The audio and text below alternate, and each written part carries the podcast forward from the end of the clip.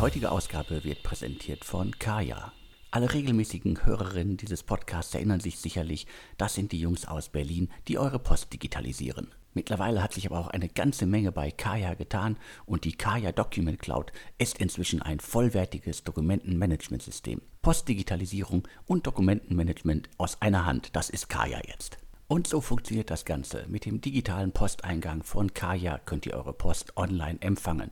Dafür leitet Kaya eure Post um, bevor diese überhaupt bei euch im Unternehmen eintrifft und scannt sie tagesaktuell ein.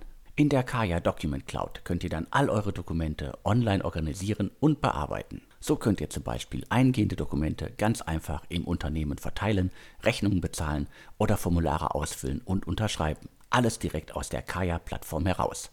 Darüber hinaus bietet Kaya unzählige Integrationen zu anderen Tools.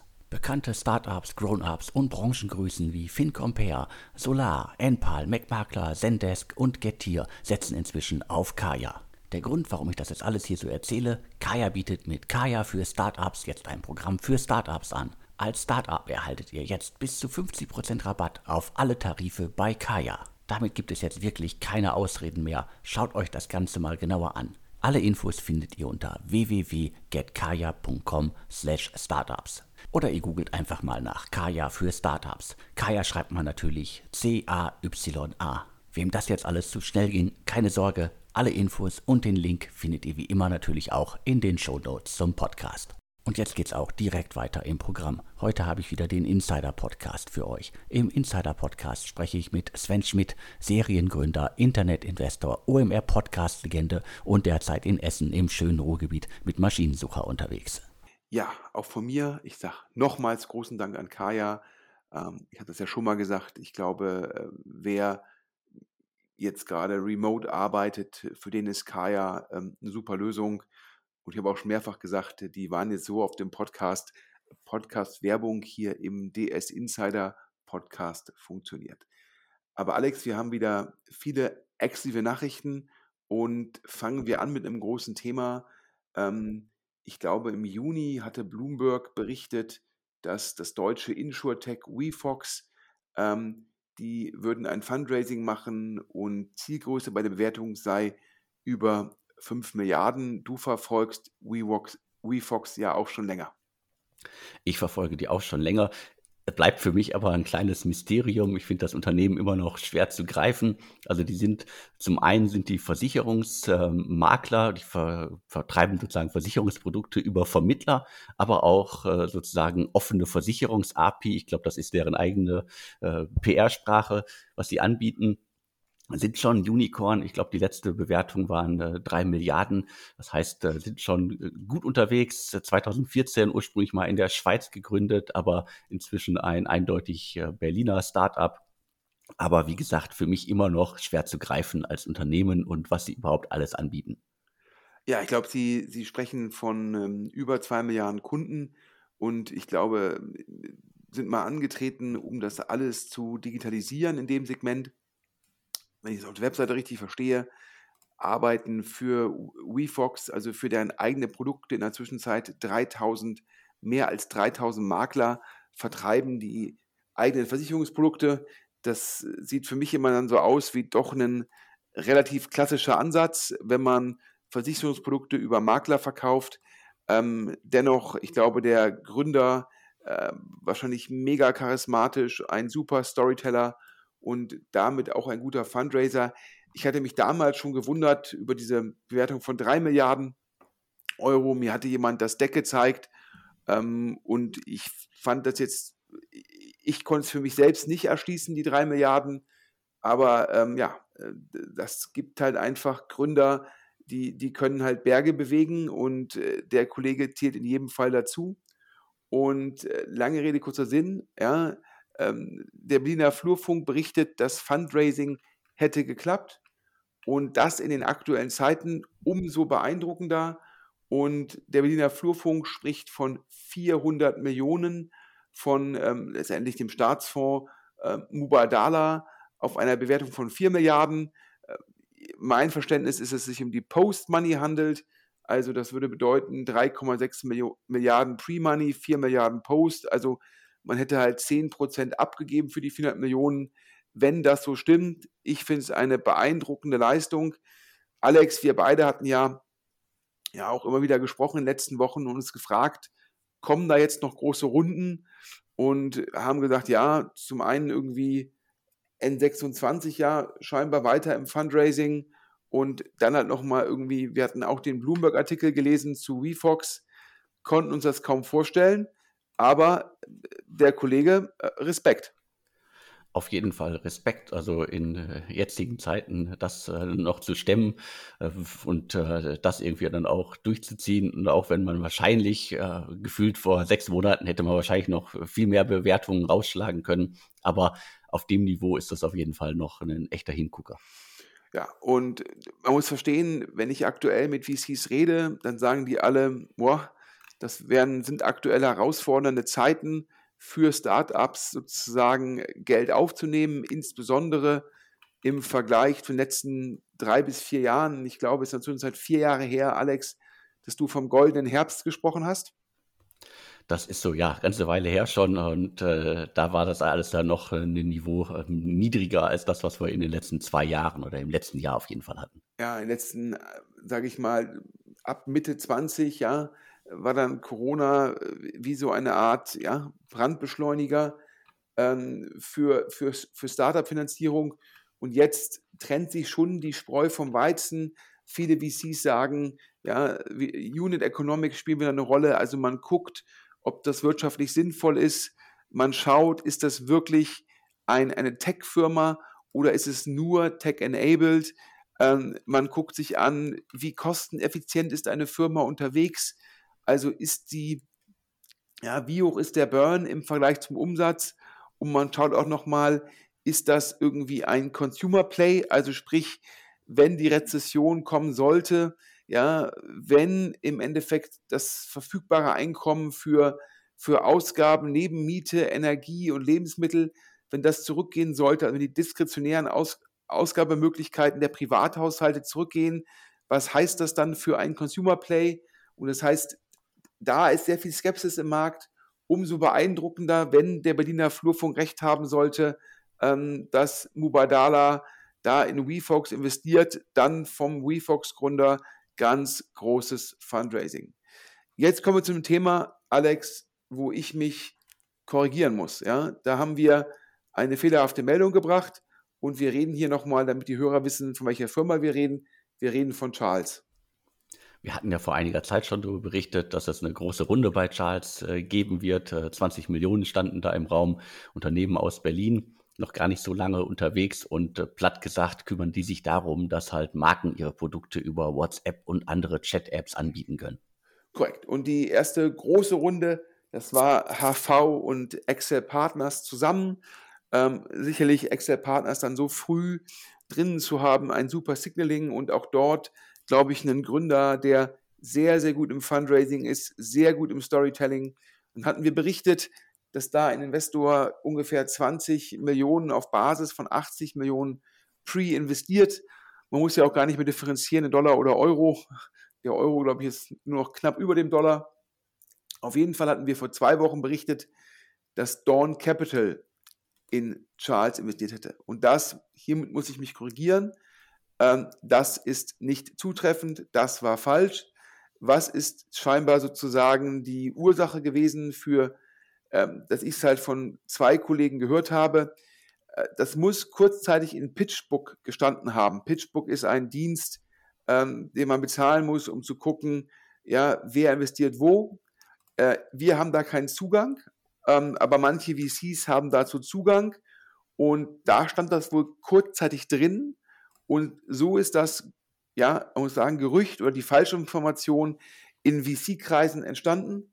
Und, ähm, und mir ist jetzt zugerufen worden, wer es wirklich ist. Es ist Salesforce Ventures, also nicht Dawn Capital, sondern Salesforce Ventures. Und ja, das ist auf jeden Fall überraschend, dass Salesforce Ventures so frühphasig in Deutschland investiert, sonst eher in der späten Phase dabei und äh, sicherlich auch ein Zeichen, wie stark die Excel-Marke ist.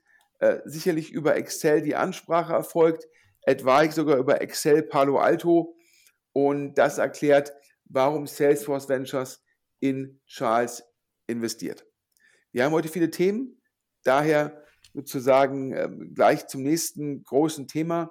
Hm, ja, über HV Capital, Alex, mit einer, einer der deutschen Fonds, ich glaube jetzt mit guten 20 Jahren Historie mit guten 20 Jahren auf jeden Fall, also mit unter, unterschiedlichen Namen aktiv, also HV Capital, Holzbring Ventures, Holzbring Networks. Ich habe, glaube ich, irgendwann äh, im Jahr 2000 das erste Mal über die Aktivitäten, die aus dem Holzbring-Universum ent, äh, entstanden sind, äh, aufgegriffen das waren noch andere Zeiten, also sind ganz lange unterwegs, haben äh, hunderte Investments gemacht, also nicht nur in Deutschland, sondern weltweit und große bekannte Startups wie Zalando, Delivery Hero, HelloFresh, ähm, Flixbus, äh, SumUp und so weiter haben die äh, in frühen Phasen unterstützt also eine tragende Säule der deutschen Start-up-Szene. Und die haben zuletzt äh, 2020 äh, einen Fonds äh, aufgelegt, wie, glaube ich, viele andere. Also äh, 2020 äh, waren, war auch ein großes äh, ja, Fondsjahr 2022 wird jetzt auch wieder eins. Äh, ganz, ganz viele neue und alte Fonds äh, legen weitere oder erstmals Fonds auf. Und das letzte, was ich hier stehen habe, war der 2020er Fonds mit 535 Millionen Euro, den HV Capital damals aufgelegt hat. Korrekt. Und das war der erste Fonds, wo es sozusagen im Rahmen dieses großen Volumens über eine halbe, halbe Milliarde Euro war ein Teil für Late-Stage Investments vorgesehen ähm, da hat, glaube ich, auch ähm, HV Capital in Firmen investiert, wie NPAL ja, oder auch äh, die Solaris Bank. Und jetzt hören wir, ähm, dass ein neuer Fonds geraced wird. Ähm, nach, nach meinem Verständnis, ähm, ich hoffe, ich komme jetzt mit den Zahlen nicht, ähm, nicht durcheinander, war der letzte, von dem du gerade sprachst, aus dem Jahr 2020, ähm, das war der sogenannte HV Capital 8, also die achte Generation. Ähm, und jetzt raised HV Capital dementsprechend schon die neunte Generation. Und ähm, jetzt hast du es ja gerade gesagt, wir hatten ja jetzt eine Phase, wo die Firmen unglaublich schnell ihre Fonds investiert haben. Früher hieß es mal, wir machen alle vier bis fünf Jahre eine Fondsgeneration. Wir reden jetzt in Abstand zwischen acht und neun von nur zwei Jahren. Ich bin auch gespannt, wie diese Fonds, ähm, die jetzt 2020 geraced worden sind und die dann schnell investiert haben, wie deren historische Performance sein wird. Ähm, man hat schon das Gefühl, dass die Fonds, die jetzt geraced werden, wahrscheinlich zu einem besseren Zeitpunkt investieren, wo kritischer auf Modelle geguckt wird, wo Bewertungen vielleicht auch nicht mehr ganz so hoch sind. Ähm, also daher wird es auf jeden Fall ähm, spannend sein, wie HV8 sich entwickelt. Und bei HV9 sagt jetzt äh, sozusagen, sagen mir LPs, die in solche Fonds investieren, es gebe jetzt zwei Vehikel, man trenne Early Stage von Growth und das Ziel sei, jeweils 400 Millionen Euro zu raisen. Das heißt in Summe dann 800 Millionen Euro, also nochmal deutlich mehr als HV8, wo ja beides noch in einem Fonds war, gute 500 Millionen. Jetzt ist das Ziel, 800 Millionen zu raisen. Ich glaube, ähm, für sozusagen HV8, ja, da kann man aktuell nicht beurteilen, wie erfolgreich der sein wird. Auf jeden Fall für den, da liegt mir das Deck vor, gibt es Carry abhängig von der Performance, also eine Erfolgsbeteiligung von 20 bis 30 Prozent und äh, 2 Prozent äh, Management-Fee. Also wenn so ein Fordern funktioniert sehr gut für die General Partner.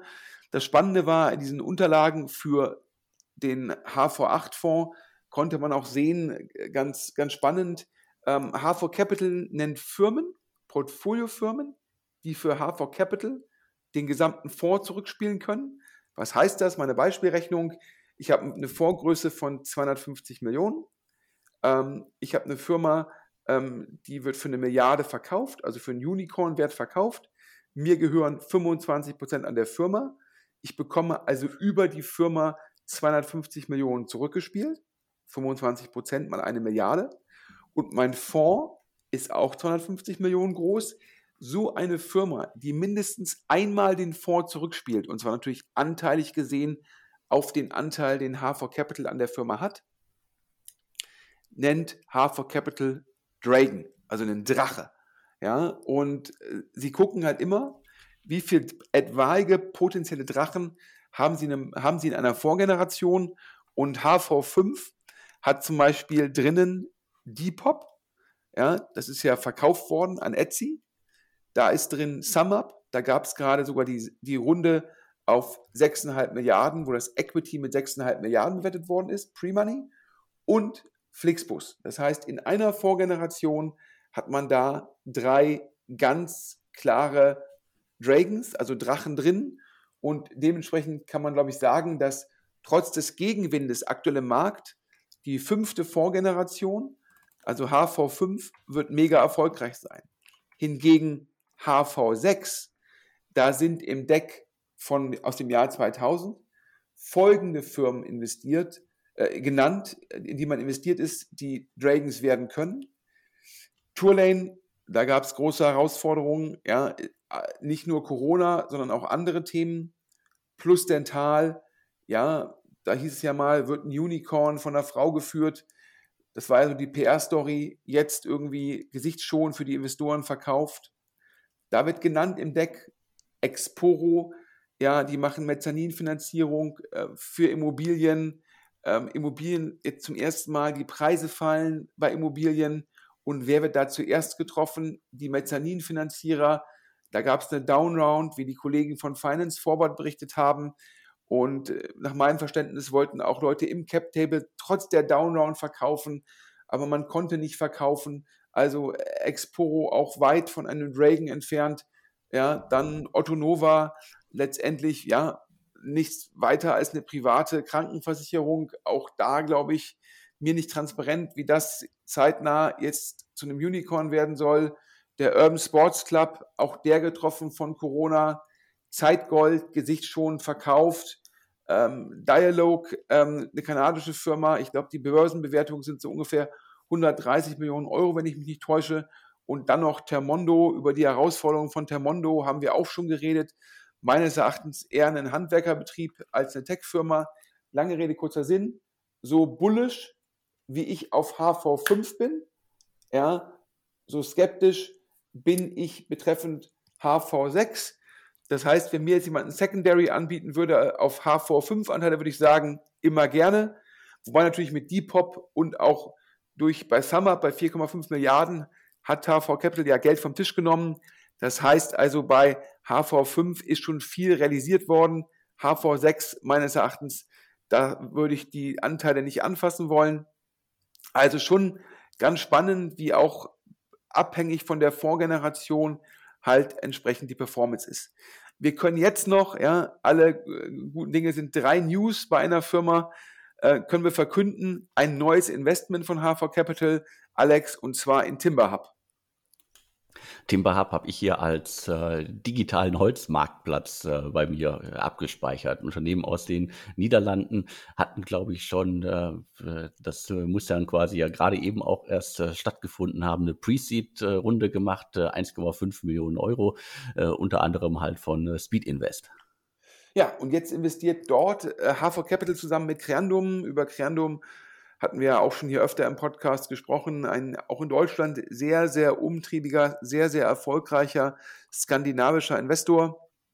Und ja, ich glaube, in Marktplätze, sage ich mal, SaaS-Firmen, in Enterprise-Software-Firmen, da wird weiter investiert. Und da hatten wir gehört, dass sich das wollten halt im Endeffekt mehrere VCs machen, das Investment. Und da haben sich dann Creandum und HV Capital durchgesetzt. Ähm, Marktplatzthema geht immer. Holzpreise wohl weiter hoch. Daher ein spannendes Thema.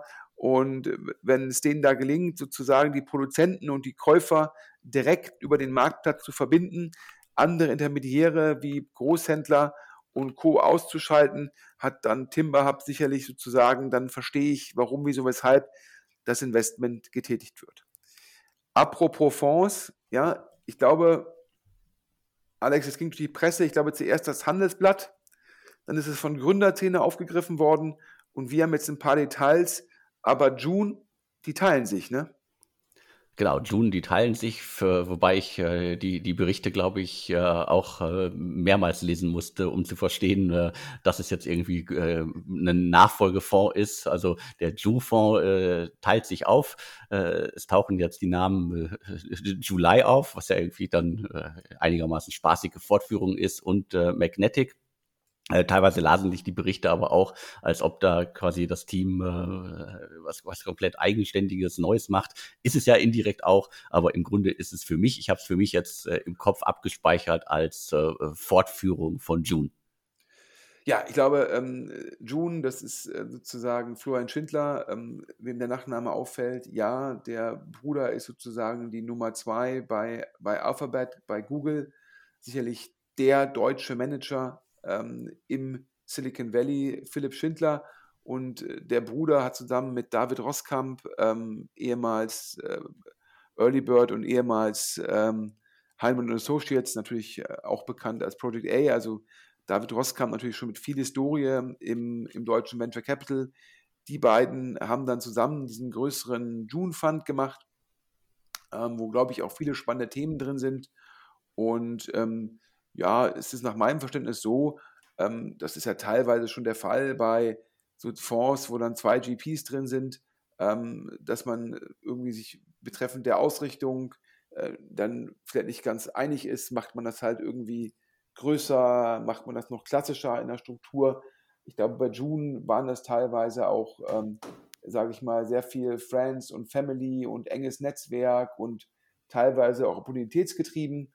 Und äh, so, nach meinem Verständnis, ähm, äh, geht, man da, geht man da freundlich auseinander, wird diesen June-Fonds, der sehr, sehr erfolgreich sein muss, auch weiter zusammen managen. Das heißt, ähm, sowohl das Management von July wie das Management von Magnetic führt zusammen den June-Fonds weiter fort, weil er halt auch so erfolgreich ist, haben da auch alle Interesse, dass sozusagen dass der Erfolg weiter gehegt und gepflegt wird und ähm, July wird weiter unter Florian Schindler agieren.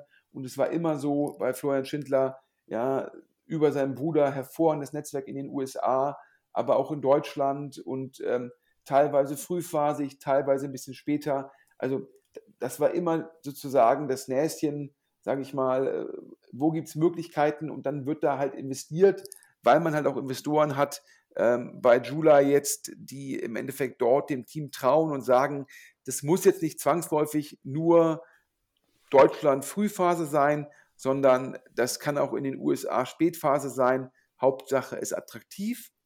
Und dann wiederum David Roskamp ähm, versucht, glaube ich, jetzt mit Magnetic ein größeres Vehikel aufzubauen, ähm, den Rückenwind von June zu nutzen, um einen größeren Fonds zu raisen mit dem Namen Magnetic.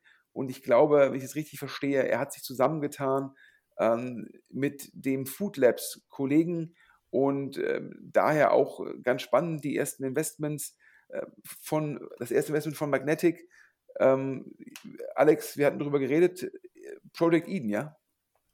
Genau, hatten wir hier schon vorgestellt. Das ist das äh, Berliner Startup, das äh, unter anderem von MyMüsli-Gründer Hubertus äh, Besser vorangetrieben wird. Und es geht um äh, ja eine, eine, eine fleischfreie Steak-Alternative. Äh, da basteln die gerade dran und da ist äh, Magnetic unter anderem mit äh, Criandum und Atlantic Food Labs äh, eingestiegen. Ja, und ähm, das zeigt ja auch so ein bisschen, äh, wo da auch die Richtung hingehen kann. Wenn man halt so einen Food Labs sozusagen Macher mit an Bord hat, ist das sicherlich auch ein Thema. Und äh, Julia nach unseren Informationen hat investiert ähm, in ein deutsch-französisches äh, Space-Thema. Ähm, also auch da ist man bereit, in Themen zu investieren, ja, nicht nur opportunistisch, wo man sagt, Late Stage, hier mache ich jetzt mal ein 3x, sondern auch in etwa große Themen, die ganzen Space-Themen ist ja durchaus, brauchen meistens viel Geld. Ähm, und ja, wenn es dann klappt, natürlich top. Also daher beide schon wieder aktiv. Und ich sage auch immer, das ist natürlich per se gute News. Ne? Also äh, je mehr Fonds sozusagen entstehen mit verschiedenen, mit verschiedenen Ausrichtungen, desto mehr Möglichkeiten für Gründer und desto stabiler das Ökosystem. Und ich finde es generell gut, du hast es ja gerade gesagt, Alex, auch jetzt werden wieder Fonds geraced und ich glaube zu sagen, in der Krise, in der Frühphase zu investieren, hat sich historisch auch oftmals als sehr attraktiv bewiesen und auch für die Gründer gut. Es gibt weiterhin genug Geld und es gibt weiter genügend neue Fonds. Und äh, wir hatten ja darüber gesprochen, über Cavalry ähm, vor ein paar Wochen, dass die im Fundraising sind. Und äh, nach meinem Verständnis ist das schon das erste Closing durch, Alex. Und du kennst die Kollegen ja auch sehr gut. Die kenne ich auch sehr gut. Also äh, machen das ja auch schon eine ganze Weile. Also 2016, glaube ich, an den Start gegangen. Äh, der, der zweite Fonds waren äh, 80 Millionen und haben äh, in, äh, in den letzten Jahren halt auch in einige ja, einige Startups äh, investiert, äh, die man auf jeden Fall später nochmal auf dem Schirm hatte. Unter anderem jetzt die Namen wie Brighter und Fortu fallen mir natürlich ein. Also dementsprechend auch äh, äh, ja einen guten, guten Lauf hingelegt, äh, noch gar nicht so alt. Und da sind wir auch wieder bei 2020 und jetzt kommt äh, zwei Jahre später schon wieder der nächste Fonds. Ja, ich glaube, sehr, sehr umtriebig das Team, sehr gut vernetzt in der frühen Phase, sehr guten Dealflow. Ähm, ich glaube, die haben sich genauso wie auch die Kollegen von Visionaries, um einen weiteren neuen Fonds zu nennen, ja, oder auch La Familia, da haben sich einfach junge, neue Fonds über harte Arbeit, über gutes Networking, über Thesen getrieben, halt einfach einen sehr guten Ruf erworben. Ich habe ja auch gesagt, auch einen June ähm, sehr erfolgreich. Ja. Also daher, das sind gute Nachrichten. Über Lakestar, da will ich ehrlich sein, da höre ich ja immer äh, die Performance, äh, da sagt immer der eine VC hier bei Lakestar, die kommen noch nicht mehr über die Hurdle Rate. Was ist die Hurdle Rate? Ähm, manche Investoren, manchen LPs wird gesagt, hier, ihr müsst erst eine Erfolgsbeteiligung zahlen, wenn wir mindestens diese Verzinsung erreicht haben. Das waren mal früher immer so 8%, das ist dann in dieser Niedrigzinsphase teilweise auf 5% gefallen und dann sagt man halt immer, das Geld wird, das, bevor ich einen Carry zahle, muss mir mindestens meine Einlage plus die Mindestverzinsung zurückgezahlt werden. Und bei Lakestar heißt es teilweise Design unter der Hurdle Rate. Das heißt, Design, ähm, obwohl es ja diesen historischen Rückenwind gegeben hat für Tech-Fonds in den letzten Jahren, hätte es bei Lakestar nicht geklappt. Dennoch ist Lakestar sehr, sehr erfolgreich im Fundraising. Also daher, äh, böse Zungen würden jetzt sagen, ähm, dass der Schweizer Steueroptimierer Klaus Hommels mit seinem Networking irgendwie äh, einer der besten Fundraiser aller Zeiten sei aber auch ja, mit seinem Teambuilding bei Lakestar, ähm, wo ja teilweise die, die Partner, die jetzt woanders mega erfolgreich sind, ähm, ja, wie zum Beispiel ja, ein Henrik Persson, der ähm, mit Sprints Capital ein, einen Megafonds hat. Ja, die waren ja auch alle mal bei Lakestar, sind dann aber gegangen, weil halt Klaus Hommels eine Persönlichkeit ist, ja, der ist halt der gleiche unter den gleichen. Und das ist dann schwer, eine echte Partnerschaft aufzubauen. Also daher, wir hören, dass Lakestar irgendwie dabei ist, den Growth Fund 2 zu schließen, dass da die ersten Leute schon ihre Zeichnungsscheine abgegeben haben. Ähm, also daher Lakestar top, top, top im Fundraising und Klaus Hommels kann auch immer, glaube ich, eine, eine, gute Story erzählen und eine Storyline machen. Ähm, wenn mich jetzt jemand fragt, wo würde ich investieren, dann sage ich immer, ja, also ja, wenn jetzt die Wahl ist zwischen Point 9 und Lakestar, ist die, ist die Antwort ganz, ganz einfach. Ja, in 10 von 10 Fällen lieber in Point 9. Aber ähm, auch das ist gut, äh, äh, nicht fürs deutsche Steuersystem, weil äh, Steuern zahlen ist jetzt nicht die Stärke von Klaus Hommels ähm, in Deutschland, aber es ist gut fürs Ökosystem und also dementsprechend gute News. Zum einen irgendwie mit aus, aus June sind zwei neue erfolgreiche Fonds geworden, July und Magnetic. Cavalry hat das Fundraising erfolgreich geschafft. Lakestar ist auch im erfolgreichen Fundraising für Growth 2, obwohl die Performance kontrovers diskutiert wird. Und jetzt zum Schluss so eine Nachricht, ich kann die nicht ganz beurteilen. Da ist der Berliner Flurfunk wieder da. Alex, wir hatten ja schon darüber gesprochen, dass Global Founders Capital, der VC-Fonds von Rocket Internet, dass es da das Team scheinbar verkleinert wird. Richtig, also das ging, äh, ging ja auch schon durch die, äh, durch die Medienlandschaft und äh, wir hatten sie auch schon aufgegriffen. Also da wurde definitiv, wurden da Arbeitsplätze abgebaut und das sozusagen in, in, in, in meinem Verständnis unter anderem so die Junior-Positionen und ja, muss man mal schauen, wie sich das dann langfristig entwickelt. Also Oliver Samba hat da, glaube ich, immer eine ganz, ganz eigene Strategie, Sachen voranzutreiben und auch aus, aus, dem, aus dem ganzen Kosmos, Global Founders Capital und Rocket Internet sind ja auch äh, viele bekannte Unternehmen hervorgegangen und vor allen Dingen ja auch äh, sehr, sehr viele Leute, die mal da waren, haben auch, sind auch in anderen Fonds aktiv mittlerweile. Also mu muss nicht immer schlecht sein, wenn Bewegung im Markt ist, aber die, die Hintergründe wären vielleicht ganz spannend. Ja, ich glaube, du musst ja auch sagen, auch, auch Global Founders Capital, ne? also meines Erachtens größter Investor in Personio und äh, ja, Personio ja, ich sag mal, noch Unicorn, wahrscheinlich bald Dekacorn. Ähm, neben Celonis, glaube ich, das Münchner Startup, wenn man das so sagen darf. Ja, und da ist äh, Global Founders Capital größter Gesellschafter. Ich glaube, in Asien, Traveloka sind sie auch großer Gesellschafter. Äh, wir sehen ja hier und wir reden immer nur über die deutschen Investments, aber ich glaube, Global Founders Capital in den letzten Jahren global aktiv, wenn man sich sowas anguckt wie, wie Crunchbase und andere Quellen, ähm, sage ich mal, äh, wahnsinnig viele Investments gemacht, also unglaublich umtriebig. Aber ähm, jetzt gibt es zumindest in Berlin die Gerüchte, ähm, dass so zeitnah würde kein dritter Fonds kommen von Global Founders Capital.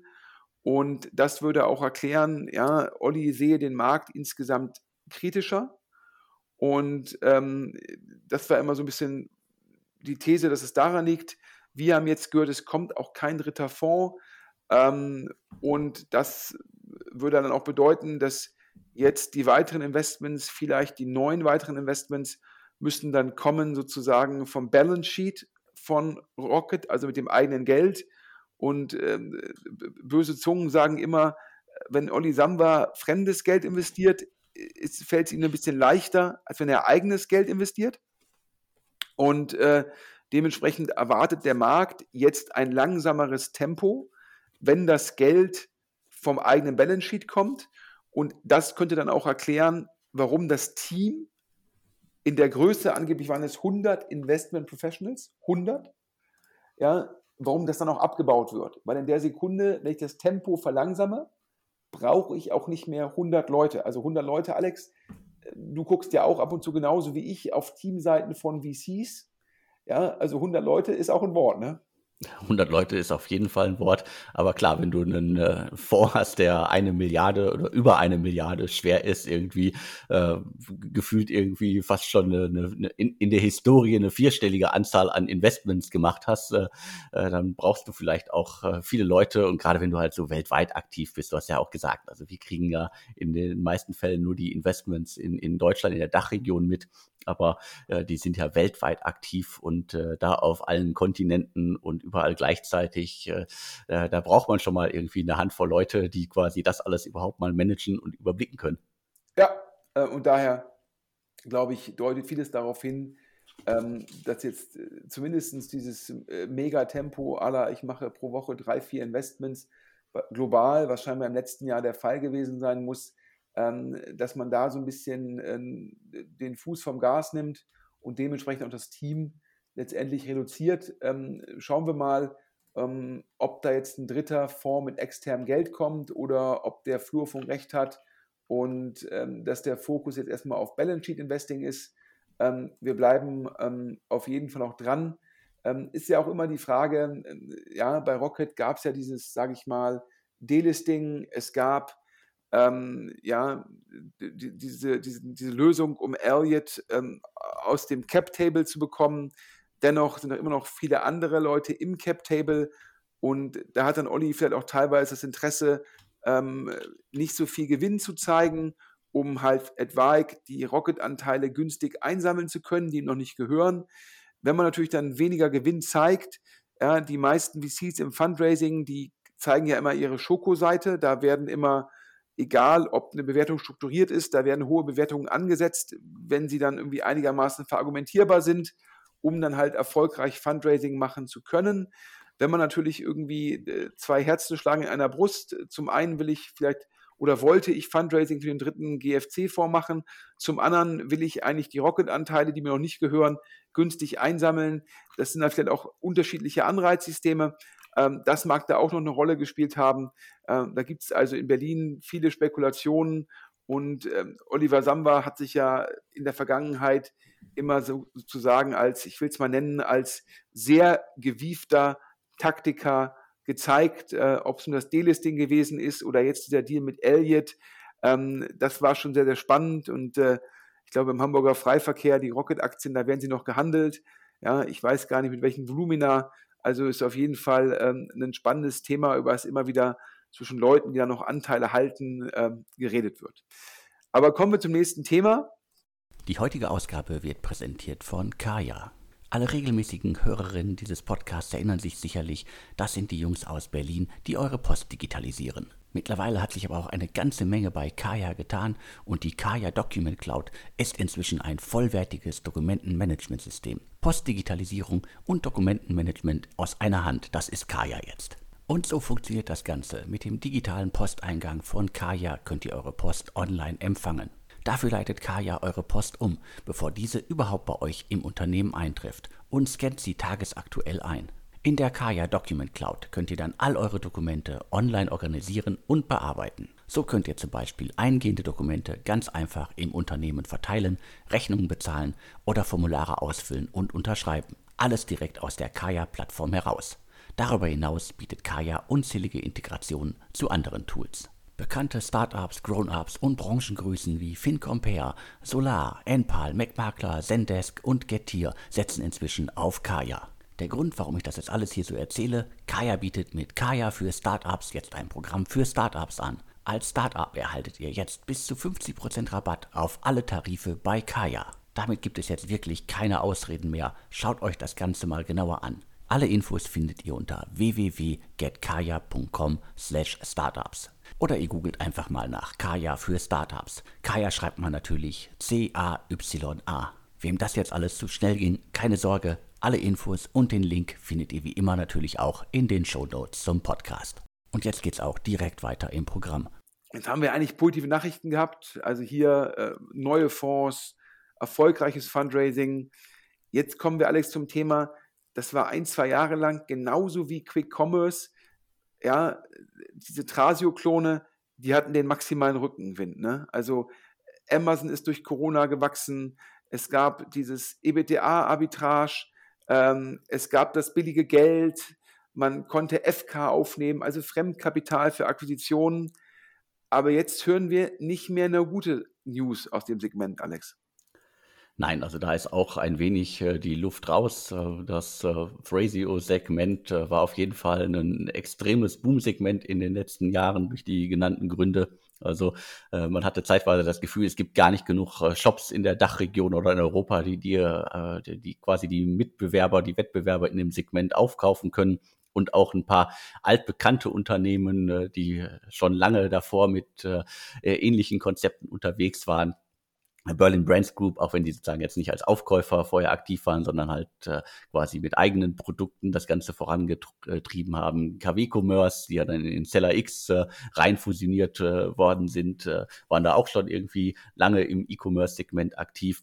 Und äh, das war auf jeden Fall nicht nur in Deutschland, sondern äh, in ganz Europa gab es eine Zeit lang irgendwie gefühlt jede Woche neue Deals und neue Kreditlinien die alle in diese ganzen äh, Amazon-Aufkäufer geflossen sind. Und äh, da gab es dann jetzt zuletzt auch äh, die ein oder andere äh, schlechte Nachricht. Äh, das äh, Segment äh, ist äh, längst nicht da wahrscheinlich, äh, wo sie nach den Planungen von vor anderthalb Jahren, zwei Jahren sein wollten, sondern es geht jetzt eher darum, irgendwie sich äh, kleiner zu machen und ein wenig in Deckung zu gehen. Ja, du hast es ja gesagt. Ich glaube, da gab es oder gibt es äh, Seller X Razer, dann gab es äh, oder gibt es Berlin Brands Group, gab KW Commerce, die dann mit Seller X gemerged haben. Ich glaube, Heroes gibt es auch noch und also in anderen Märkten gibt es andere. Also es war in Summe und dann immer wieder diese, diese verkündeten Runden, wo teilweise auch Eigenkapital mit Fremdkapital dann zusammen kommuniziert worden ist. Ähm, und wie gesagt, dann gab es ja diesen, diesen E-Commerce-Rückenwind, verbunden mit günstigem Kapital. hat dieses Thema sehr, sehr heiß werden lassen. Und äh, jetzt gibt es seit Q1 Herausforderungen. Ähm, das ist natürlich zum einen, dass das E-Com-Wachstum ähm, ja, plus minus, sage ich mal, 0% war. Ähm, sogar Amazon ist in Q1, glaube ich, gegenüber dem starken Vorquartal letztes Jahr kaum gewachsen. Und dann haben die auch alle in Erwartung, dass es immer so weitergeht, sehr große Holdings aufgebaut, die natürlich dann auch erstmal von den Firmen drunter ja, mitfinanziert werden müssen, also sehr viel ähm, Leute angestellt für MA, für weitere Akquisitionen. Und dann, ja, sage ich mal, hat, hat die Lieferkrise äh, oder die Herausforderung in den Lieferketten hat es schwieriger gemacht, die Sachen sozusagen punktgenau zeitlich nach Europa zu bekommen. Ähm, dann ja, ähm, hat sich auch erwiesen, dass viele kleine Händler kaufen, dass diese kleineren Händler auch sehr, sehr stark von den Gründern getrieben waren und dass man die Gründer nicht so gut über, sage ich mal, Holding-Funktionen ersetzen konnte. Und äh, das heißt, aus dem ganz starken Rückenwind ist Gegenwind geworden und äh, Fundraising ist schwieriger geworden. Und was hören wir jetzt? Berlin Brands Group, ähm, sicherlich ja derjenige, der ursprünglich, ja, glaube ich, hieß, hieß mal Schalltech, die Firma vom Gründer organisch aufgebaut, ähm, dann hat er ja irgendwie Geld vom Tisch genommen in dem PE-Deal, dann ist der PE rausgekauft worden von, ähm, von, von Bain Capital. Und da hören wir jetzt, und wenn das stimmen sollte, ja, ähm, das ist dann natürlich, das zeigt, wie groß der Gegenwind ist, wenn so eine hervorragende Firma wie die Berlin Brands Group mit unglaublichem Sektor-Know-how, ähm, die organisch aufgebaut worden ist, wenn die Herausforderungen hat, da hören wir zum einen, dass man sich da auch von Mitarbeitern trennt. Ja, man ist da auch sehr stark gewachsen und da hören wir jetzt, dass da Leute gehen. Wir hören auch, ähm, dass die operativen Zahlen in Q1 und Q2 äh, teilweise negativ gewesen sein sollen und äh, dass da jetzt auch zusammen mit dem Gründer auch Bain Capital sich aktiv einbringt, ja, um ja die Firma an die aktuellen Marktbedingungen anzupassen. Ja, also äh, glaube ich, die Berlin Brands Group mit einer Unicorn mit über einer Milliarde bewertet also sicherlich ein ganz, ganz starker Player in dem Segment, aber sogar der ja, merkt halt den Gegenwind im Markt. Und letzte Woche, Alex, ist es mir ja äh, auf LinkedIn aufgefallen, beide KW-Commerce-Gründer haben dort ihren Abschied verkündet. Genau, die sind raus. Das ist auch deutlich äh, früher als äh, sicherlich geplant. Das äh, hatte man damals auch äh, ganz anders kommuniziert. Äh, sicherlich war das äh, perspektivisch geplant, aber nicht, nicht in der Schnelle. Und es gab ja auch schon diverse Artikel darüber, wo ein bisschen aufgedröselt worden ist, äh, dass jetzt da quasi gefühlt so von beiden Gründern die Chance äh, gesehen wurde, sich da zu verabschieden und da jetzt vielleicht auch nicht mehr durch die, durch die, durch, durch die schwierigen Zeiten in dem Segment mitgehen zu wollen und da vielleicht dann auch das, das ein oder andere frei zu machen, um quasi bei, bei Seller X da die, die Sachen auch anders aufzustellen mich hat es total gewundert, also weil es hieß immer im Markt, genauso wie es betreffend der Berlin Brands Group hieß, es immer bei KW Commerce, ähm, es organisch aufgebaut, unglaublich gute Gründer, äh, die, das, die das Segment sehr gut kennen, die tolle Systeme aufgebaut haben. Also meine These war immer, dass deren Kompetenz für Seller X ja, definitiv hilfreich gewesen wäre, ähm, die beiden da langfristig an Bord zu haben. Was habe ich gehört, warum die jetzt gehen? Ähm, ja, ich glaube halt einfach eine sogenannte Post-Merger-Integration. Ja, also das heißt, wenn man dann zwei Firmen zusammenführt, dann stellt man halt fest, ja, A, gibt es halt schon Positionen, die sind dann auf beiden Seiten dupliziert. Da muss man sich dann entscheiden, sozusagen, wie man da die Synergien hebt. Ähm, dann ist die Frage, wer entscheidet was? Wie sieht das Organigramm aus? Das sind alles Themen, die gerade bei Gegenwind ja, nicht Spaß machen. Und zum Schluss ist es ja ein Kauf von KW Commerce durch Seller X gewesen, also jetzt kein Merger auf Augenhöhe, sondern die, die KW Commerce Gründer haben halt auch viel Geld vom Tisch genommen, auch sehr verdient, weil sie halt vorher das mega erfolgreich aufgebaut haben. Aber dann hat man das Geld vom Tisch genommen, dann ist man zum Schluss mit seinen Anteilen zwar immer noch relevant im Cap Table, aber die Firma wird halt vom Seller X Management geführt. Jetzt kommt der Gegenwind. ja, und dann sagt man halt, okay, ich habe jetzt sehr lange, sehr hart gearbeitet, ich habe etwaig vielleicht nicht so viel Zeit mit meiner Familie verbracht, wie ich es wollte. Und äh, jetzt halt sozusagen äh, da jetzt nochmal die Zeit äh, in diesen harten Phasen da zu investieren und potenziell mit viel Reibungsverlusten, dann sage ich lieber, es gibt ein klares Management, was alles verantwortet und das ist das von Zeller X und das ist das, was ich da gehört habe. Also daher zeigt dir halt auch, dass das Segment zumindest dieses Jahr sicherlich gucken muss, wie stelle ich mich jetzt kapitaleffizient auf, wenn ich neue Akquisitionen tätige, worauf muss ich aufpassen, was sind meine Lessons learned aus den Akquisitionen der Vergangenheit und ich glaube, darum geht es aktuell in dem Segment. Es trennt sich ja schon aktuell, Alex, die Spreu vom Weizen. Ja? Ich glaube, wir kommen gleich auch nochmal zu einer großen Runde, ähm, wo man sagt, hey, ja klar, hier Remittance, Fintech, da gibt es sehr, sehr hohe Gross Margins, da haben die Investoren weiter Lust drauf. Aber dann gibt es auch die Modelle, wo man sich halt fragen muss, Consumer-Fokus, wie viel Tech ist das eigentlich, wie kapitaleffizient sind die?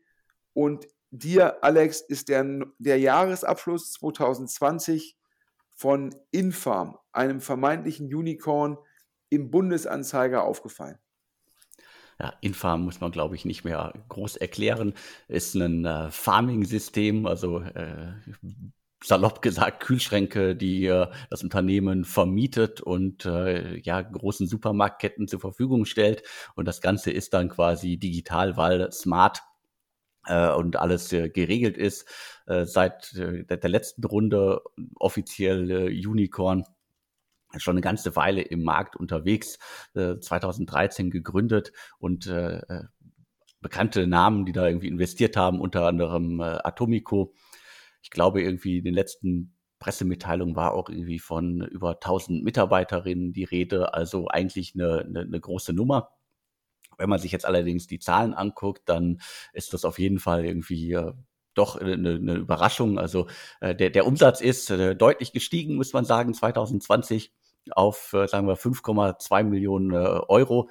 Aber jetzt noch nicht irgendwie in den Dimensionen, in denen vielleicht auch andere äh, ja, junge Startups sind, die zuletzt zum, zum Unicorn geworden sind, die dann auch äh, deutlich softwarebasiertere Geschäftsmodelle haben. Und äh, was, was wirklich irgendwie auf den ersten Blick dann schon mal hart ist, äh, ist der Jahresfehlbetrag in Höhe von 48 Millionen Euro. Das ist auf jeden Fall eine Hausnummer in dem Segment. Und gefühlt wird das jetzt auch unbedingt nicht, äh, nicht besser, wenn man sich das Modell von, von Infarm anguckt.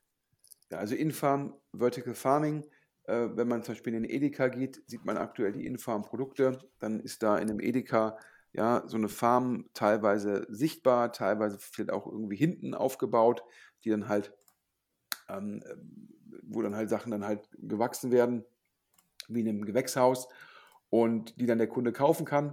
Und ähm, nach meinem Verständnis ist es so, ähm, dass so ein Edeka oder andere Retailer ähm, diese Sachen jetzt nicht ex ante kaufen müssen, sondern dass äh, die de facto so eine Art Miete zahlen und äh, dann halt auch ähm, den Infarm was vom Umsatz abbekommt, ähm, aber dass halt ein Infarm gezwungen ist, diese ganzen Installationen vorzufinanzieren und äh, dann halt die Retailer halt entsprechend Miete zahlen. Und wenn man sich anschaut, äh, wie teuer das Ganze ist und das dann ins Verhältnis setzt zum Umsatz, dann ist das schon überraschend. Ähm, mir ist transparent, dass Startups investieren müssen in neue Technologien, in Marke, in Marktdurchdringung. Das ist natürlich alles, alles mir ganz klar. Aber ein Business zu haben, wo äh, die Materialkosten ähm, doppelt so hoch sind ähm, oder der Materialaufwand doppelt so hoch ist wie der Umsatz, ähm, wo ähm, insgesamt äh, sozusagen der Verlust ungefähr ähm, ja, neun, zehnmal so hoch ist äh, wie der Umsatz, ähm, wo absolut gesehen der Umsatz irgendwie ja, 5 Millionen ist und die Bewertung irgendwie wohl auf Unicorn-Status ist, ähm, das macht es alles nicht gesund. Das sieht für mich nicht aus wie ein kapitaleffizientes Startup. Und da muss man sich ja fragen, das ist ja jetzt nicht ein mega erfolgreiches SaaS, Enterprise SaaS-Produkt, ähm, wo dann per Definition ja, ähm, man sagen kann, jeder Kunde macht immer mehr Umsatz, das heißt, die einzelnen Kohorten wachsen, die Gross Margin ist irgendwie 90 Prozent, man ist kaum austauschbar, ja, man ist da in dem Segment führend. Ja, also wir reden jetzt nicht über sowas wie Celonis, sondern wir reden über ein Produkt, was mehr Maschinenbau als Tech ist. Wir reden über ein Produkt, was Consumer-Fokus hat. Wir reden über ein Produkt, was im Supermarkt durchaus teuer ist. Und wenn die Rezession kommt, wenn die Leute weniger verfügbares Einkommen haben, kaufen sie dann noch teure Infarm-Produkte. Ähm, wir, wir reden über Unit Economics, die auf Basis der G&V herausfordernd sind. Ja, wir reden natürlich über einen Burn im Jahre 2000 von 4 Millionen Euro im Monat bei einem Umsatz von 400.000 Euro im Monat. Also daher all das, was ich aktuell von VCs höre, wo sie, wo sie nicht investieren wollen, das, und es tut mir leid, das sagen zu müssen, das verkörpert Infarm. Also daher, äh, boah, bin ich mal gespannt, ja, ob sozusagen äh, überhaupt, ich glaube, da ist, da ist Fremdkapital, war da mal in der Diskussion, ja, die haben natürlich auch sehr viel Eigenkapital eingesammelt. Ähm, wenn man in die Bilanz guckt, ähm, dann gibt es eine Kapitalrücklage ähm, Ende, ähm, Ende 2020, also am 31.12.2020 von knapp 150 Millionen Euro. Das heißt, trotz der Verluste ähm, hat die Firma immer noch äh, relevant sozusagen irgendwie äh, Cash. Ähm, also daher, aber dennoch, ja, also mir ist das jetzt nicht klar, wie das jemals ein Unicorn sein konnte. Ähm, es gab ja auch mal dieses Spec-Gerücht letztes Jahr, was, dann, was sich dann nicht bewahrheitet hat. Also ähm, es gibt so Firmen wie Personio, wo ich denke, wow, was für ein Multiple, ja, finde ich irgendwie eine hohe Bewertung und würde ich jetzt irgendwie denken, da muss Personio noch reinwachsen. Aber mir ist zumindest das Geschäftsmodell von Personio, es ist mir klar, warum Investoren das attraktiv finden. Ja, du kommst da rein in die Firma, du verkaufst zusätzliche Produkte, du hast eine super Marke, du verankerst dich da, es ist schwer, Personio wieder rauszuholen. Aber bei so einem Infarm ist mir das nicht klar. Also es tut mir immer leid, wenn ich das so sage. Es muss ein sehr charismatisches Team sein, toll im Fundraising. Aber wenn ich da drauf gucke, denke ich mir halt, wenn, wenn das jetzt meine Portfoliofirma wäre, hätte ich versucht, auf der Milliardenbewertung ein Secondary zu machen, Alex.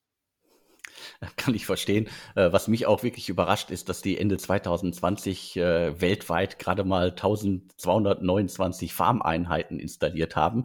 Also äh, das erklärt sich für mich dann nicht, warum man, wie man das dann schafft. Klar, Hardware ist teuer, man muss das Ganze irgendwie vorfinanzieren, man muss das Ganze bauen, entwickeln und so weiter. Aber letztendlich, äh, vielleicht erklärt uns das oder mir nochmal jemand, äh, wie man äh, bei, bei den Zahlen auf äh, so einen wenig Umsatz kommen kann und vor allen Dingen auf die großen Verluste. Ja, also daher, wie gesagt, ich bin ja der Ansicht, ähm, äh, würden wir hier auf die Bilanz eines deutschen Maschinenbauers gucken, würden wir uns Sorgen machen. Ähm, aber die Kollegen von Infarm haben sich, glaube ich, sehr, sehr gut als Tech-Firma positioniert. Ähm, mal schauen, ob das jetzt durchträgt. Ich persönlich höre immer wieder von den VCs jetzt, ja, im Sommer jetzt gerade, Juli, August, da kann nur der fundraisen, der muss und wer nicht muss, sollte nicht fundraisen. Und äh, wenn man dann ein Deck bekommt, sagt man VC immer sofort, ja, äh, in der Sekunde, wo das Deck ist, da ist, weiß ich sofort, die Firma muss fundraisen. Und ähm, das ist dann keine gute Position. Und dann ist das Signaling gleich problematisch. Und der VC hat sogar zu mir gesagt, ja, also er sagt seinen Portfoliofirmen, ja, wenn du nicht musst, auf keinen Fall dieses Jahr noch rausgehen, sondern gucken, wie du eine sogenannte Runway, also Runway immer, was ist mein Burn, wie viel Geld habe ich noch auf dem Konto und ja, das dann irgendwie Geld auf dem Konto geteilt durch Burn ergibt dann deine Runway in Monaten. Der sagt immer, verlängert eure Runway, guckt auf die Kapitaleffizienz, weil wenn du nicht gerade aktuell ein super Modell hast, wie gesagt, irgendeine SaaS-Firma mit, mit, mit super Wachstum, ähm, ist es halt einfach schwierig aktuell. Und äh, daher gehe ich mal davon aus, dass so ein Infarm-Thema, falls die wieder Geld brauchen sollten, Das wissen wir nicht. Die haben ja sehr viel Geld geraced. Also es ist immer von außen ist ein riesen Zeitverzug zwischen dem Bundesanzeiger irgendwie Jahresabschluss 2020. Wir sind jetzt im Juli 2022. Also daher, aber falls die mal wieder Geld brauchen sollten, ist das sicherlich ein Thema, um das sich die Bestandsinvestoren entsprechend kümmern müssen. Aber kommen wir jetzt zu einem positiven Thema. Wir haben ja gerade gesagt, es gibt Firmen, die machen auch jetzt sehr erfolgreiches Fundraising. Und Alex, wir haben über die Firma schon mal gesprochen. Und ähm, ja, sie heißt Katmos. Hatten wir hier auch schon im Podcast. Ich glaube, es ging damals auch schon äh, um den Einstieg von äh, Edition und äh, Atlantic Labs. Die hatten zuletzt äh, 8 Millionen Euro in das äh, Fintech äh, investiert, 2021 äh, gegründet und die kümmern sich um internationale Gehaltszahlungen. Ich glaube, du hast da immer das Bild von der Bohrinsel genannt. Ja, es ist irgendwie so eine Mischung aus, sage ich mal, Fintech, Remittance Play und Personalabrechnung. Und äh, das, das Beispiel, was mir zugetragen wurde, waren jetzt irgendwelche Leute, die für Energie, Energiefirmen arbeiten, teilweise im Ausland, teilweise auf einer Bohrinsel. Und äh, dass man da äh, den Arbeitgebern eine gesamthafte Lösung anbietet, ähm, dass sozusagen den Mitarbeitern, die dann eventuell auch unterwegs sind, das Gehalt zukommt, dass die das Gehalt auch direkt weiterleiten können, falls sozusagen auch Familienangehörige dann von ihrer Arbeit entsprechend ab, abhängig sind das ist dann dieser sogenannte Remittance-Part. Und ähm, die Kollegen haben, obwohl die letzte Bewertung, die war ja schon Pre-Revenue, die war schon sehr hoch, die Kollegen kriegen weiter Inbound-Interesse. Also das Thema finden so viele VCs so interessant, dass die Firmen, dass dann so eine Firma wie Catmos aktiv sozusagen äh, angegangen wird und in dem Fall von Blossom, Blossom, ähm, ein englischer Fonds, glaube ich, von einer ehemaligen Index-Mitarbeiterin, initiiert, ähm, glaube ich, sehr erfolgreich, eine sehr, sehr gute Marke. Und die investieren jetzt wohl über 20 Millionen in Catmos auf einer Bewertung von über 80 Millionen. Und Catmos hat wohl die ersten großen Verträge, aber auch da die KPIs eigentlich noch gar nicht so da. Und das zeigt dir halt, wie, sage ich mal, das richtige Modell, das richtige Team, da kann man weiter sehr, sehr erfolgreich Fundraising machen. Denn es gibt weiterhin genügend Fonds, wir haben darüber ja eben auch gesprochen, mit genügendem, in Anführungsstrichen, trockenen Pulver, die auch in neue Firmen investieren wollen. Aber halt, da trennt sich die Spreu vom Weizen. Das müssen halt Super Unit Economics sein, das muss dann eine hohe Kundenbindung sein, das, da muss richtiges Tech dabei sein und das liefert alles Catmos. Und ähm, ja, und das zeigt dir halt dann, solche Firmen werden weiter sozusagen da wird es weiter funktionieren und aber bei Firmen, die halt jetzt keine Kapitaleffizienz haben, vielleicht auch nur tech-enabled, ähm, da bleibt schwierig. Ja, wir haben das nächste Gerücht ja, über ein Investment von einem führenden amerikanischen Investor, nämlich äh, Spark Capital, ähm, sehr großer Fonds aus den USA. Und die haben scheinbar investiert, Alex, in ein Thema ähm, Amy das natürlich auch wiederum, ja, ich glaube, rein digitales, du weißt mehr. Rein digital, ich habe das hier unter dem Schlagwort äh, Produktivitäts-App äh, verbucht. Die hatten schon mal äh, knapp eine Million Dollar bekommen, unter anderem von Criandum, sind auch erst seit 2020 äh, aktiv. Aber ich glaube, und das kann man wahrscheinlich bei Catmos und bei Amy sagen, das sind so Themen, äh, Produktivitätssteigerung oder halt das ganze Thema irgendwie Abrechnungen, das spart Zeit, das digitalisiert äh, Prozesse und das hilft vielleicht auch äh, großen und kleinen Unternehmen einfach auch durch schwierige Zeiten zu kommen, äh, wenn man ein bisschen aufs äh, Geld achten muss äh, und äh, Sachen irgendwie früher digitalisieren kann oder muss. Dementsprechend kann ich das durchaus verstehen, dass solche Konzepte gerade im Markt noch gut ankommen. Ja, ich glaube, da merkt man halt, wie das wird weiter investiert. Die VCs glauben weiter an, an das Technologie, ja, Produktivität steigert, und äh, gerade auch in einer Situation, wo teilweise Industrien weiter unter Arbeitermangel leiden, ähm, wo dann Effizienz auch wichtig ist, um die Ressourcen, die ich noch habe, dann produktiv einzusetzen, damit die sich nicht um administrative Dinge kümmern müssen. Also diese Investmenthypothesen, trotz der, sage ich mal, trotz des Gegenwindes, trotz der, wenn wir sagen wollen, Krise aktuell, halten ja diese Hypothesen. Ja? Technologie führt zu mehr Produktivität. Ja, wir haben in Teilbereichen ähm, einen, einen, Arbeitermangel Und da löst dann sozusagen Technologie ja, teilweise die Problematik. Und da ist dann Rückenwind, teilweise auch grüne Wiese. Und da wird auch weiter investiert werden. Aber natürlich, und das war jetzt ja auch nach unseren Berichten wieder sehr stark in der Presse, Thema Quick Commerce.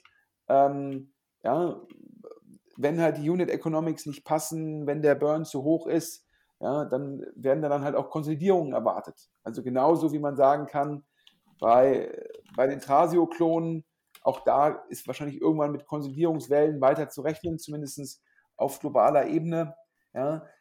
Solche Modelle haben es halt aktuell ein bisschen schwierig, aber sie haben natürlich auch in der Vergangenheit von unglaublich viel Kapital, sage ich mal, profitiert. Ja. Äh, ob dann jetzt ex post profitiert war, aber sie konnten es zumindest sehr gut raisen. Im Fundraising, und warum habe ich gerade Quick Commerce erwähnt, ist eine Firma, über die wir auch schon öfter gesprochen haben, Alex, nämlich Made. Ich sag mal, Quick Commerce für Apotheken? Genau, Quick Commerce für Apotheken, äh, auch ein äh, Segment, das äh, vor einiger Zeit äh, extrem schnell zum Hype geworden ist.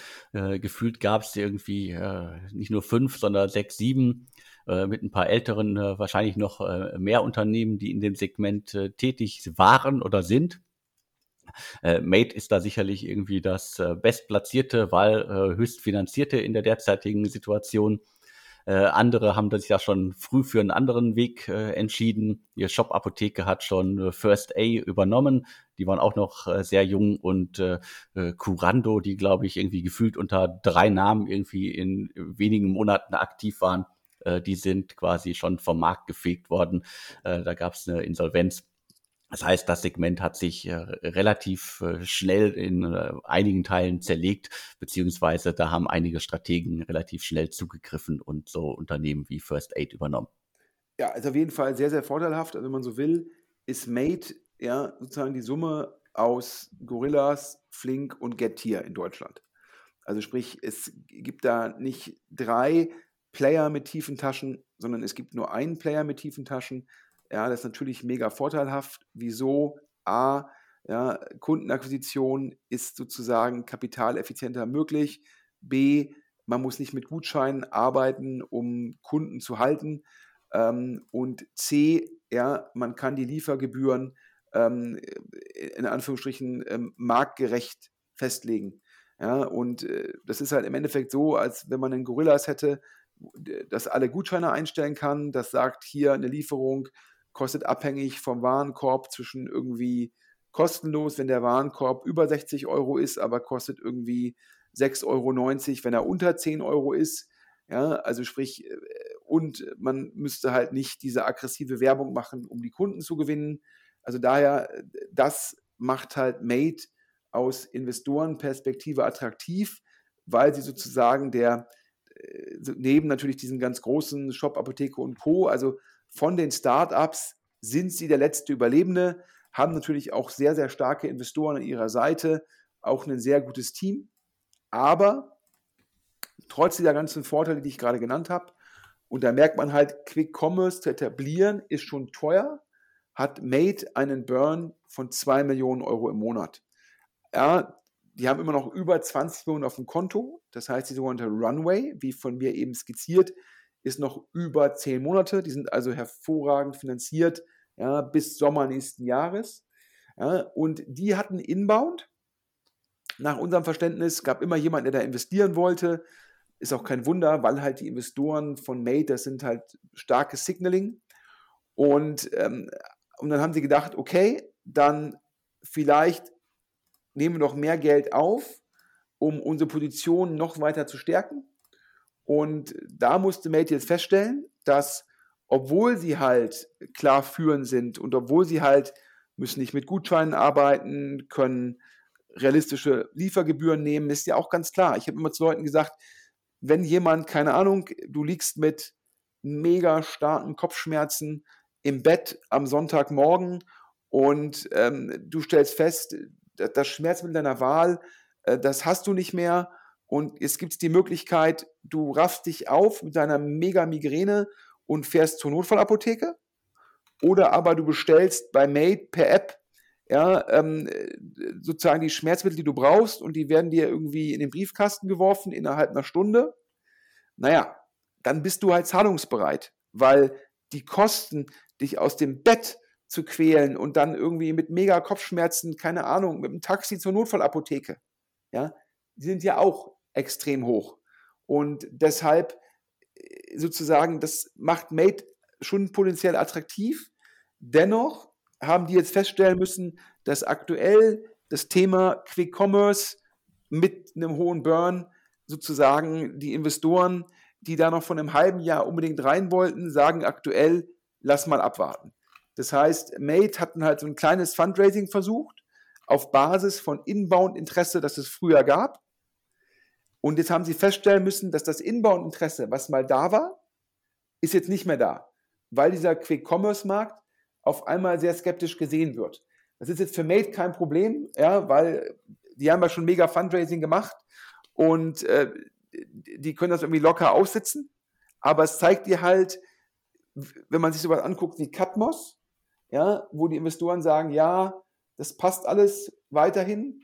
Und dann Quick Commerce, wo die Investoren sagen, oi, oi, oi, das ist schwieriger geworden. Und da zeigt sich jetzt halt, ja, dass da der Markt schon teilweise auf Modelle skeptischer drauf guckt. Auch ganz spannend, ja, ja, auch so eine Firma wie Frogstar. Ich glaube, du hast da vor ein paar Jahren mal darüber berichtet, Alex. Ich habe schon mal darüber berichtet. Der letzte Artikel ist aber auch schon wirklich lange her, wenn man äh, gerade die Entwicklung in den letzten Jahren äh, durchgeht. Also 2018 gab es da mal eine Finanzierungsrunde. Das war nach mein, ist nach meinem Stand die, die letzte 14 Millionen Dollar. Äh, Commerz Ventures, äh, aber auch äh, alte Investoren wie Early Bird, Speed Invest, äh, Seedcamp und so weiter haben in das Unternehmen investiert. Und ich kann mir das gut vorstellen, dass das äh, gelaufen ist äh, in den letzten Jahren, weil das Thema, also Anti-Fraud-Software mit Echtzeit-Big-Data-Lösungen, so habe ich sie hier bei mir im Archiv stehen, ist, glaube ich, auf jeden Fall ein extrem spannendes Thema. Äh, Cybersecurity äh, äh, boomt ja weiter und äh, das zu Recht und dementsprechend kann ich mir vorstellen, dass es irgendwie äh, gut gelaufen ist bei Frogstar in den letzten Jahren. Naja, klar, ich glaube auch, äh, du hast darüber gesprochen, Seedcamp, Speed Invest, äh, zwei tolle Frühphaseninvestoren. Ich glaube, Commerce, der, der VC der Commerzbank, ich glaube, einer der erfolgreichsten Fintech-VCs global. Also ich glaube, da hat man auch super Partner und du hast es ja auch gesagt, äh, das Geld geraced und dann lange kein Geld mehr geraced, auch ein Zeichen, dass man wahrscheinlich kapitaleffizient sehr stark gewachsen ist. Ähm, und umso mehr wundert es mich, Berliner Flurfunk sagt, Design im Fundraising, und da muss man dann auch sagen, ähm, die werden das wahrscheinlich sehr, sehr erfolgreich machen, weil sie halt super Investoren haben, Rückenwind im Markt und so weiter. Aber wahrscheinlich jetzt so eine Firma wie Frogstar hätte wahrscheinlich, hätte wahrscheinlich noch besser im letzten Jahr Geld raisen können. Ja, ich glaube, da hätten die wahrscheinlich irgendeine Bewertung bekommen, wo man wahrscheinlich gesagt hätte, wow, wow, wow. Ähm, und, und jetzt geht man scheinbar raus und es hatte mich halt gewundert, ähm, dass man da überhaupt rausgegangen ist. Also mir wurde es zumindest zugerufen, dass die aktiv im Fundraising seien. Da hätte ich erwartet, dass die halt auch einfach à la Catmos so ein Inbound-Interesse verwandeln können. Aber ich gucke gerade mal auf die Uhr, Alex. Wir sind bei über einer Stunde und wir dachten eigentlich, aufgrund der Sommerpause machen wir einen ganz kleinen, kompakten Podcast. Und jetzt bewegen wir uns schon der Landung eines Fluges von Hamburg nach München zu. Ähm, Daher nochmal einen großen Dank an Kaya an der Stelle, oder? Auf jeden Fall. Also wer sich für die Digitalisierung von Post interessiert, der sollte sich äh, Kaya angucken. Geht einfach auf www.getkaya.com slash startups. Und ich glaube, jeder, jede Organisation, die remote arbeitet, ob das irgendwie Workations sind oder dauerhaft, äh, dafür ist Kaya natürlich einfach ein Top-Top-Service und ja, dementsprechend äh, ja, einfach mal testen. Und ich fasse noch einmal den Podcast zusammen. Er war lang. WeFox raised angeblich 400 Millionen von Ubadala äh, Bewertung, 4 Milliarden meines Erachtens äh, Post, aber nicht ganz klar. Wenn das stimmt, top, top, top. Ja, ähm, wahnsinniges Fundraising für das Insurtech. Dann Korrektur von mir. Ich hätte fehlerhaft gesagt, Charles raised von Dawn. Das stimmt nicht. Salesforce Venture ist der neue Finanzier von Charles und beeindruckend, dass es Salesforce ist, weil die sonst so frühphasig in DE scheinbar nicht investieren. HV Capital raised HV9, also die neunte Generation, zum ersten Mal zwei separate Fonds, 400 Millionen für Early, 400 Millionen für Growth, in Summe 800 Millionen, ein klares Wachstum gegenüber HV8. Das waren in Anführungsstrichen nur gute 500 Millionen, also natürlich auch das war schon eine beeindruckende Zahl. Und HV Capital macht auch ein neues Investment zusammen mit Creandum in den holländischen Holzmarktplatz Timber Hub, ja, Seed bzw. Series A, frühe Series A. Dann, es gibt viele weitere Fonds-News aus June. June, ein mega erfolgreicher Fund von Florian Schindler und David Roskamp. Ähm, die gehen jetzt zukünftig sozusagen so ein bisschen verschiedener Fokus und damit zwei Nachfolgefonds. Zum einen July von Florian Schindler, zum anderen Magnetic von David Roskamp. Für Gründer gut, die investieren beide schon. Magnetic hat schon in Project Eden investiert, July schon in ein, in ein deutsch-französisches Space Play. Also da werden auch große Themen angegangen. Und, aber beide werden June weiter betreuen, weil June läuft sehr, sehr, sehr erfolgreich. Also daher ähm, weitere Betreuung von Junes Portfolio durch David Roskamp und Florian Schindler. Dann die Fonds-News, ja, ähm, Cavalry Ventures, wir hatten das Fundraising gemeldet. Da sagen uns jetzt LPs, das ist erfolgreich gewesen. Ganz großen Glückwunsch. Ich sage immer Cavalry, Visionaries Club, La Familia, junge, neue, umtriebige Fonds. Äh, Finde ich super, wie erfolgreich die sind. Lakes da hingegen, da heißt es immer in VC-Kreisen, ja, die Performance der einzelnen Fonds teilweise unter der Hurdle Rate. Aber Klaus Hommels, ja, ich persönlich bin, das habe ich auch in mehreren Podcasts schon gesagt, aus diversen Gründen jetzt nicht in seinem Fanclub, aber Fundraising kann der Mann und aktuell raised Lakestar den Growth Fund 2. Hingegen kommt der dritte Fonds von Global Founders. Das wird in der Berliner Szene kontrovers diskutiert. Eins steht fest, Olli hat aufs Gas, äh, ist ein bisschen runtergegangen vom Gaspedal. Da wird ein Personal abgebaut. Man muss aber auch wissen, das waren 100 Investment Professionals und angeblich 200 Investment letztes Jahr äh, global. Das heißt, äh, Olli stand auch sozusagen, hat auch letztes Jahr Vollgas gegeben und jetzt wird ein bisschen gebremst. Ja, wir haben darüber gesprochen, das Trasio-Segment steht vor Herausforderungen. Das E-Com-Wachstum ist nicht mehr da, wo es war.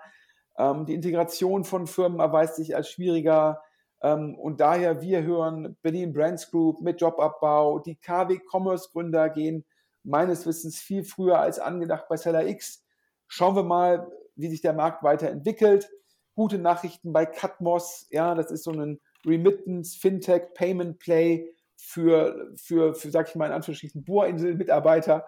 Und da investiert Blossom über 20 Millionen. Äh, Spark Capital, auch ein großer Investor, investiert in Amy, ähm, Produktivitätstool. Ja, ich fand es so ein bisschen ähnlich wie so ein Monday.com. Also auch da, da scheint Traktion drauf zu sein. Wo ich skeptisch bin, bleiben natürlich solche Themen wie so ein Infam. Wir haben über den, den, den Jahresabschluss 2020 geredet. Ja, so ein Mate leidet so ein bisschen unter Quick Commerce, obwohl sie de facto der letzte Überlebende sind und dementsprechend nicht mit Gutscheinen arbeiten müssen, auch hohe Liefergebühren durchsetzen können. Trotzdem werden sie natürlich in dieses Quick Commerce Bucket mit reingetan und wir hatten ja darüber geredet, Gorillas, Flink und Getir wären froh, wenn sie wie Mate der letzte Überlebende wären. Und auch ein Frogstar im Fundraising hat mich gewundert, dass die rausgegangen sind. Mega-Investoren im Cap-Table, gutes Modell, viel Rückenwind. Wahrscheinlich ex post wäre ein Fundraising vielleicht letztes Jahr besser gewesen. Aber all in finde ich, ja, klar, die Spreu trennt sich vom Weizen, aber gute Firmen finden weiter Kapital und wenn der Flurfunk stimmt, mit WeFox eine weitere Mega-Runde, ja, Alex, im deutschen Tech-Segment. Daher gute Nachrichten. Und wer für uns noch News hat, also äh, liebe Partner von HV Capital, ähm, uns liegt ja nur euer Fundraising-Deck für HV8 vor. Und für die neueste Fund-Generation würden wir uns freuen, wenn uns jemand sozusagen die Decks für, das, für den Early Fonds und für den Growth Fonds mailt an podcast.deutschestartups.de. Ich will ehrlich sein, ich glaube, HV Capital betreffend des Early Fonds eine gute Marktpositionierung im Growth Fonds, gegeben die ganze Konkurrenz, finde ich die Positionierung von HV Capital ist mir nicht ganz klar. Also daher äh, kann ich Investoren in den Early Fonds total verstehen. Beim Growth Fonds da bin ich skeptisch. Aber Holzbrink mit der Marke wird beide Fonds sicherlich sehr einfach füllen. Daher gute Nachrichten für deutsche Gründer. Und ich weiß gar nicht, Alex, der nächste Werbeslot, der bei uns hier, wann ist der verfügbar? Q1 nächsten Jahres? Genau, im Q1 nächsten Jahres, da sollten wir im Insider-Podcast noch einen Werbeslot für euch da draußen finden. Und meldet euch unter podcast at deutsche Startups und ich glaube, die wiederholte Werbung vom Kaya zeigt, wir haben eine sehr spitze, sehr erfolgreiche Zielgruppe von Entscheidern, weit über 10.000 Hörer in der Zwischenzeit. Dafür großen Dank. Primär Gründer, VCs, Growth-Investoren, PEs, Multiplikatoren. Ähm, also daher, ich glaube, wer eine Zielgruppe erreichen will, die über Budget verfügt, eine Entscheiderzielgruppe, ja, wer Multiplikatoren erreichen will, ja, der ist hier bestens aufgestellt. Ja, wie gesagt, Kaya, glaube ich, akquiriert hier berechtigt, weil der Service natürlich auch sozusagen jetzt, das ist so ein Produkt, was aktuell mega Rückenwind hat. Äh, und aber Kaya erreicht über uns die Zielgruppe, die dann sagen, klasse, mit Kaya kriege ich halt meine Post an mein Büro in Deutschland, bin irgendwie bei meiner Workation auf Ibiza und kriege alles digital. Und es zeigt halt, wie erfolgreich die Werbung ist. Ich glaube, Kaya jetzt gefühlt ein halbes Dutzend Mal dabei. Das heißt, wer auch den gleichen Erfolg wie Kaya hier haben will, meldet sich bei Alex. Ich glaube, die Spots nur 4000 Euro, obwohl unsere Reichweite hat sich, glaube ich, seit Anfang irgendwie, wir sind mal angefangen mit 1.000, 2.000 Hörern. Ich glaube, jetzt 10.000 bis 12.000 Hörer über alle Kanäle. Und das noch gegeben, die Inflation, glaube ich, ein mega fairer Preis für drei Nennungen. Meldet euch beim Alex. Ansonsten hören wir uns wieder in zwei Wochen. Und zum Schlusswort, ich habe jetzt wieder viel zu viel gequatscht, meine Stimme ist ganz trocken. Alex, du bist dran. Ja, vielen Dank für die vielen Ausführungen und vielen Dank an alle, die zugehört haben. Und jetzt bleibt mir nur noch zu sagen und tschüss. Und tschüss.